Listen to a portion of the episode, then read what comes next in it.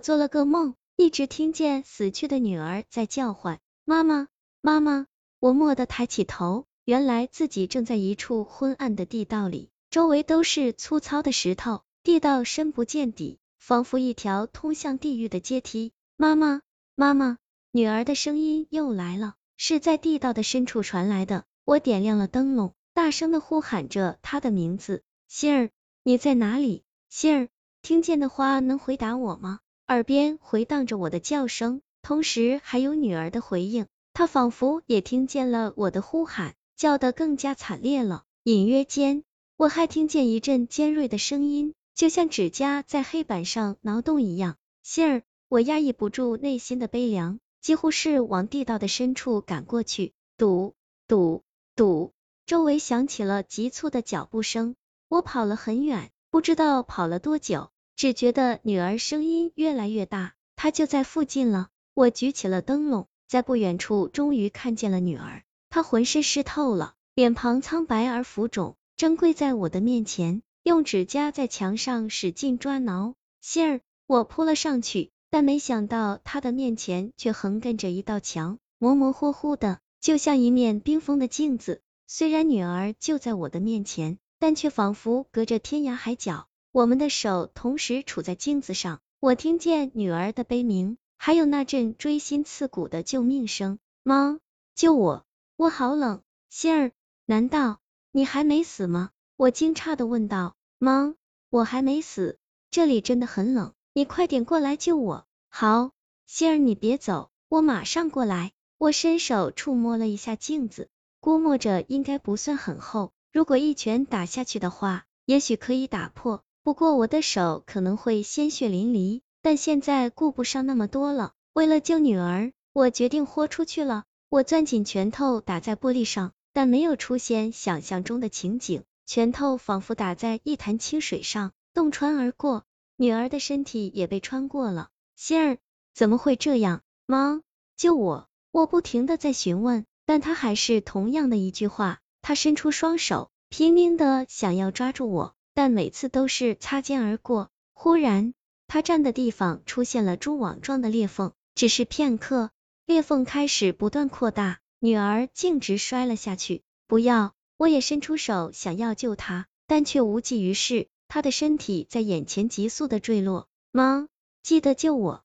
我真的很冷，很冷。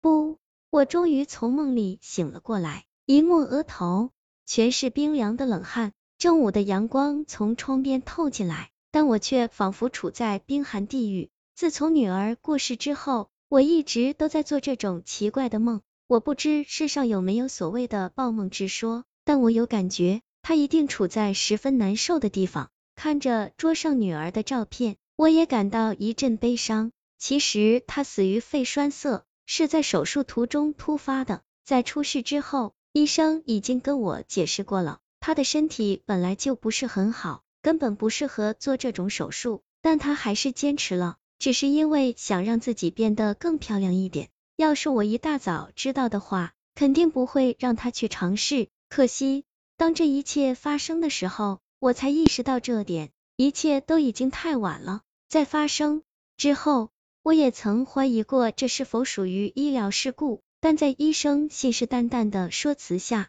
我终究还是妥协了。我操劳一生。但却没有多少文化，对于这种技术性的问题，根本难以判断真伪。我开始越发愧恨自己，在女儿手术的时候，早应该陪在她身边。要是我那天没有上班的话，或许一切就好多了。可怜的仙儿，梦里的求救声还历历在目，我只要一闭上眼睛，就能看见仙儿那张惨白的脸，还有痛不欲生的神情。梦太真实了。无论我多少次去说服自己，但结果还是没用。妈，救救我！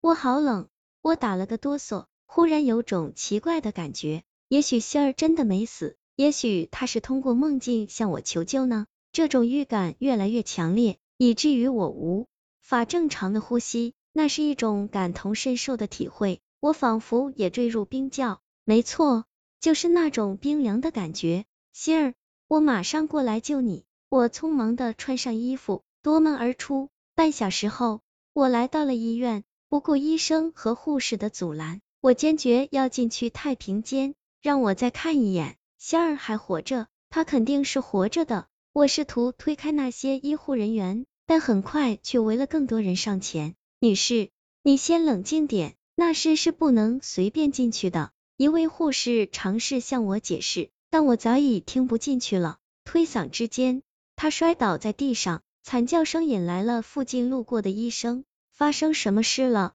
他走了过来，示意护士放开我。这位是昨天意外过世的仙儿的监护人，他说梦见女儿还没死，所以要求进去太平间查看。护士解释道：“可是我们已经确认了死亡诊断书，这根本是不可能的。”什么不可能？我打断了他的话：“仙儿一定还没死，我不可能错的。你们快点让我进去。”说完，我又想挤过他们进去。医生想了一会，终究是点了点头。既然是监护人的意愿，那我们应该尽量满足吧？不是的，我们只是担心他情绪太激动，会做出什么事来。没事的，那你们和他一起进去吧。是在医生的吩咐下，护士终于打开了太平间的大门，伴随着沉重的拉动声，我迫不及待的冲进去。里面冷得渗人，流动的空气就像千年寒冰似的，深深的覆盖在我身上。